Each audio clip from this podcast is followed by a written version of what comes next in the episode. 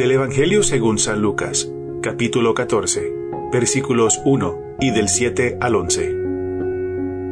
Un sábado, Jesús fue a comer en casa de uno de los jefes de los fariseos, y estos estaban espiándolo. Mirando cómo los convidados escogían los primeros lugares, les dijo esta parábola. Cuando te inviten a un banquete de bodas, no te sientes en el lugar principal, no sea que haya algún otro invitado más importante que tú, y el que los invitó a los dos venga a decirte, déjale el lugar a este, y tengas que ir a ocupar, lleno de vergüenza, el último asiento. Por lo contrario, cuando te inviten, ocupa el último lugar, para que cuando venga el que te invitó, te diga, amigo, acércate a la cabecera. Entonces te verás honrado en presencia de todos los convidados, porque el que se engrandece a sí mismo será humillado, y el que se humilla será engrandecido. Palabra del Señor. Gloria a ti, Señor Jesús. El verdadero progresismo es el que se hace en la fe. Si quieres ser el primero, aprende a ser el último, el más pequeño, el servidor de los demás. Este es el lugar que Cristo tomó en el mundo. Él se hizo servidor de todos. Cristo fue humillado en su pasión y por eso fue enaltecido entre los hombres. Cristo fue clavado a la cruz y por eso fue glorificado en el cielo. Si quieres ser un verdadero cristiano, debes cargar con tu propia cruz. Si quieres comer en el banquete del Señor, debes buscar el último asiento. Si quieres ser recompensado por tu trabajo, debes esperar obtenerlo en el cielo. La soberbia impide a Dios actuar en nuestra vida. La soberbia busca cualquier excusa para dejar de creer en Cristo. La soberbia pretende conocer y adueñarse de Dios. La humildad nos hace hijos de Dios. La humildad se ejerce en la oración. La oración es someternos a la sabiduría divina.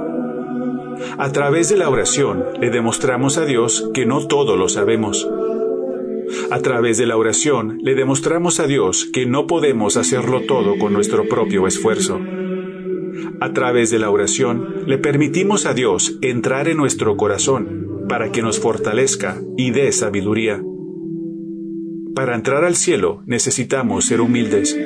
Para ser humildes debemos vencer la soberbia. Para vencer la soberbia debemos orar. La oración es un diálogo personal con el Dios vivo, eterno, único y verdadero.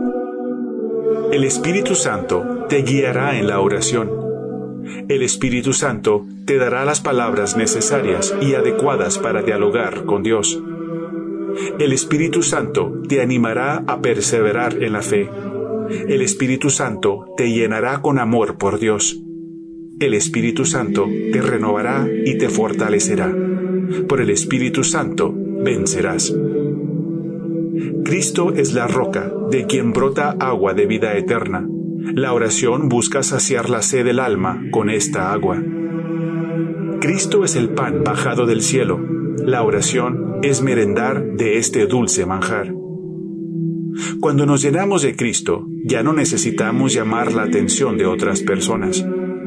Cristo sana las heridas más profundas de nuestro ser. Todo lo que buscamos en otras personas, atención, reconocimiento, placer, aprobación, valoración, amor, Dios nos lo da a la perfección y en plenitud.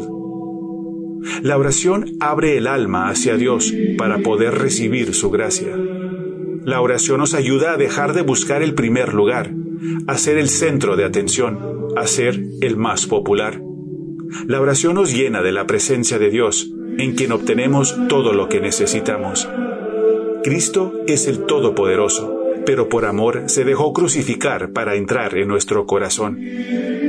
Cristo es el Dios maravilloso que se hace pequeño en la Santa Eucaristía por tal de unirse a nuestra alma. Si hacemos a un lado la soberbia y nos acercamos al banquete del Señor, recibiremos al mismo Dios, quien por amor se humilló hasta la muerte, por tal de engrandecernos.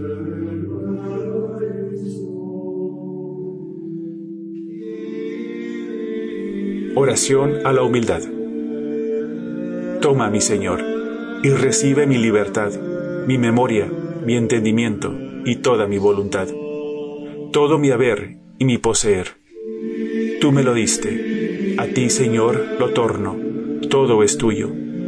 Disponte ello conforme a tu voluntad. Dame tu amor y gracia, que esto me basta. Espíritu Santo, inspírame lo que debo pensar, lo que debo decir, lo que debo callar, lo que debo escribir, lo que debo hacer. ¿Cómo debo obrar para procurar el bien de los hombres, el cumplimiento de mi misión y el triunfo del reino de Cristo? Señor Jesús, te entrego mis manos para hacer tu trabajo. Te entrego mis pies para seguir tu camino. Te entrego mis ojos para ver como tú ves. Te entrego mi lengua para hablar tus palabras. Te entrego mi mente para que tú pienses en mí. Te entrego mi espíritu para que tú ores en mí. Sobre todo te entrego mi corazón para que en mí ames a tu Padre y a todos los hombres. Te entrego todo mi ser para que crezcas en mí, para que seas tú, Cristo, quien viva, trabaje y ore en mí. Amén.